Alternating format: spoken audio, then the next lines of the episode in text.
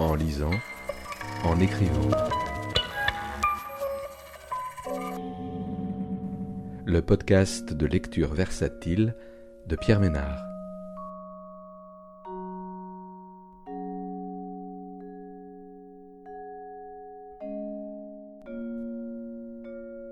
Aujourd'hui, Les fleurs sauvages de Célia Houdard, paru aux éditions POL en 2024.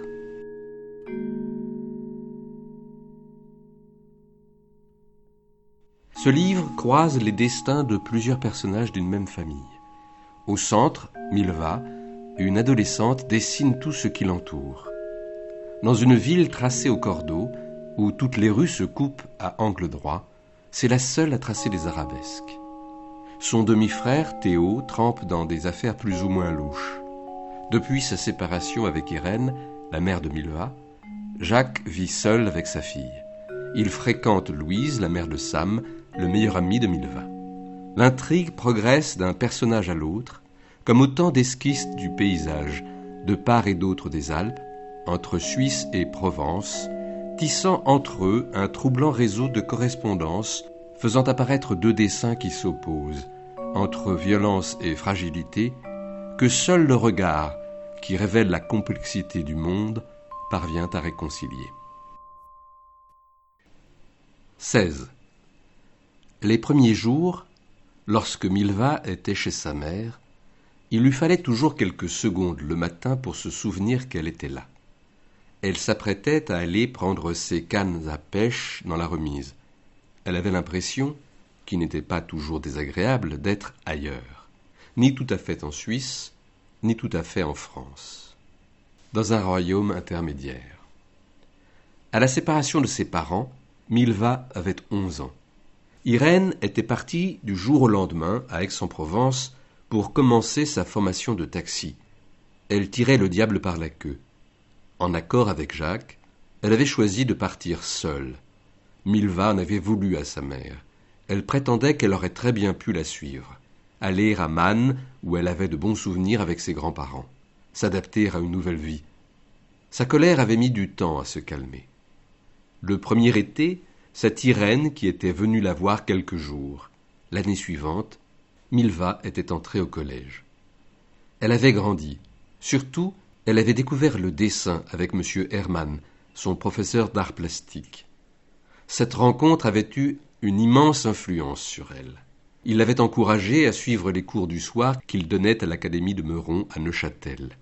Elle avait appris à construire une perspective à un ou deux points tracés à la règle, les bases de la composition des volumes, elle s'était initiée à différentes techniques, le fusain, le crayon de couleur, le pastel gras. À la chaux de fond, Milva avait commencé à illustrer le potin, le journal de son collège, et ses dessins avaient remporté du succès auprès des élèves. La même année, elle avait fait la connaissance de Sam, avec qui elle sortait au bikini test et trouvait des plaques d'égout libyennes. À partir de cette période, Milva n'avait plus du tout regretté de ne pas vivre en France. Maintenant, elle avait seize ans. Elle venait, le cœur léger, rendre visite à sa mère, avec son grand sac à dos, son carnet, ses crayons et son appétit de voir. Ce matin-là, Milva s'était levée tôt. La maison était vide et silencieuse. Juste après la baignade, Théo et Kyoko étaient repartis pour Belfort. C'est du moins ce qu'avait dit Théo. Avec lui, Milva se méfiait toujours. Elle se prépara un bol de chocolat et des tartines de miel. Puis elle glissa son carnet et sa trousse dans un sac en tissu avec une gourde et des fruits secs. Elle partit se promener dans la direction des hautes plaines. À un moment donné, la route goudronnée devenait une piste carrossable, bordée de genêts et de petits chênes verts. Il y avait aussi des rennes des prés, des digitales. Milva croisa un homme qui balayait le sol avec un détecteur de métaux. Intriguée, elle lui demanda ce qu'il cherchait. Il lui expliqua que sur ce haut plateau qu'avait aplani le vent, au lieu dit la plaque, de décembre 1943 à août 1944, la SAP, section des atterrissages et des parachutages, avait lancé depuis les airs pour la résistance des basses Alpes des caisses chargées de mitrailleuses, de munitions, d'argent et de cigarettes. Puis l'homme, craignant peut-être d'être déconcentré, s'en alla poursuivre son étrange chasse au trésor. En léger contrebas, sur les pentes calcaires ravinées, presque nues, Milva cueillit des brins de thym aux fleurs roses, qu'elle pressa entre ses doigts et porta à ses narines. Un geste devenu rituel lorsqu'elle se promenait dans les collines. Aman, la petite fille des voisins d'Irène, était assise à l'ombre sur l'escalier en pierre de sa maison. Elle descendit trois marches, se pencha pour saisir quelque chose, se redressa, remonta les marches et tendit la main à sa mère qui se tenait debout sur le perron. Fier. Sa mère tendrement la reprit en articulant fleur, ajoutant d'une voix douce Ce n'est pas une fleur, ma chérie, c'est une feuille.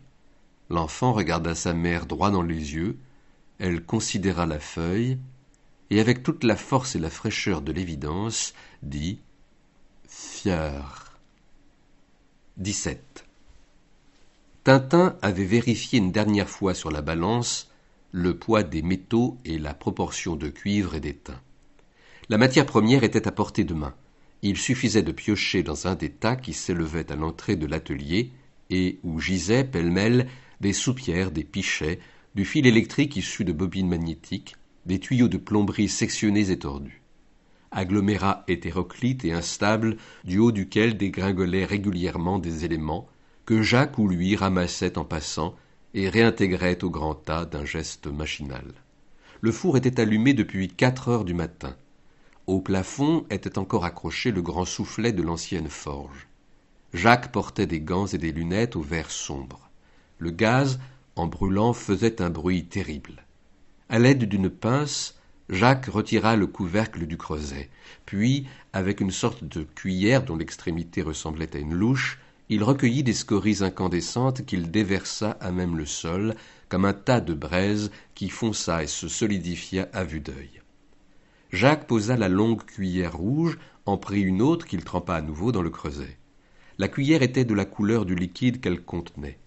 Sans trembler, Jacques remplit un puis deux moules, l'un cylindrique, l'autre rectangulaire. Il recommença l'opération plusieurs fois. Du métal en fusion tombait et fumait, ou restait accroché à la louche comme une langue hérissée. À l'aide d'une grande pince reliée à une chaîne et d'une poulie fixée à un pont roulant, Jacques souleva le creuset hors du feu et le posa au sol. Il fallait effectuer rapidement cette suite de gestes précis.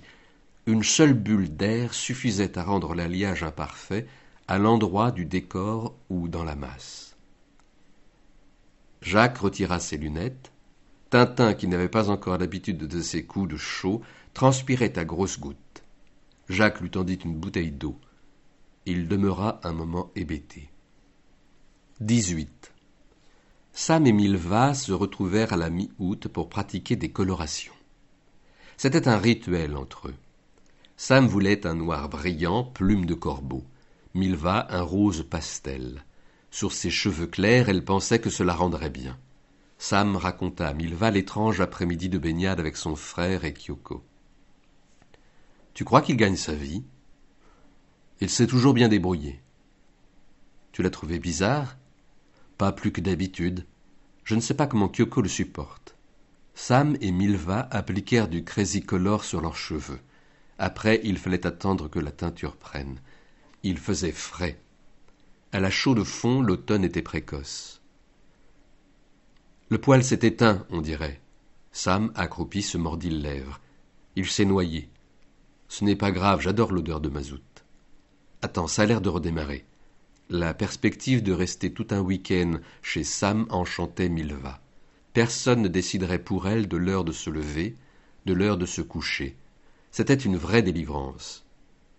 Quelques minutes plus tard, le poil se remit à ronfler, puis à gronder. Tout vibrait effroyablement. Sam ne détachait pas son regard du couvercle de fonte contre lequel les flammes butaient, prêtes à le soulever. Un bruit sourd résonna jusque dans la salle de bain que traversait le conduit du poêle.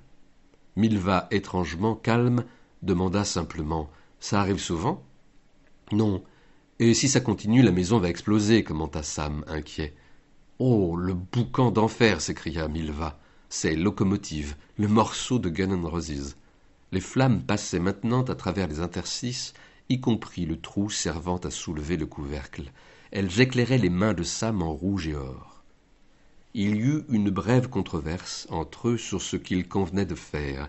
Prévenir la voisine du dessus, réduire le tirage à l'aide de la trappe d'air, et puis il faut qu'on se rince les cheveux, remarqua Milva. Bientôt c'est le produit qui va nous brûler le cuir chevelu. Ça peut attendre cinq minutes. Tu as peur? Non, ils restèrent un moment assis dans des fauteuils à attendre que la colère du poêle retombe. Ils suffoquaient et se mirent en t-shirt. On dirait que ça se calme, observa Milva. Tu mettras quoi pour la soirée de rentrée au bikini test? Ma salopette en jean, avec mes docks ou mes baskets coréennes. Milva commença à avoir mal aux cheveux. Pardon, mais moi j'y vais. Ils se penchèrent l'un après l'autre au-dessus de la douche. L'eau s'écoula en un lent tournoiement de couleurs, des tons de plus en plus mélangés, de plus en plus délavés, qui s'enroulèrent sur elles-mêmes autour de la bonde, relevant les striures du fond du bac. Milva se frictionna les cheveux devant le poêle, qui avait progressivement retrouvé son tirage normal. Fais voir. Milva passa la main dans ses cheveux encore humides. Oh. Je pensais que ça serait mieux. On dirait le rose du marronnier, dit Sam. Moi, la prochaine fois, j'essaye l'orange fluo. C'est beaucoup trop sobre, finalement, le noir. Mais non, tu es magnifique comme ça. Un jour qu'il apprenait à ses élèves la technique du lavis, M. Hermann raconta qu'il y a plus d'un millénaire, un peintre chinois avait créé, avec un peu d'encre diluée, des montagnes, des sentiers, des fleurs, des promontoires, des pins accrochés à des rochers élevés, et l'une des plus mémorables cascades du monde, et que pour tous ces spectacles, il n'avait usé que d'une seule couleur, le noir, mille nuances, du pâle au foncé, et sa spontanéité prodigieuse avait fait le reste.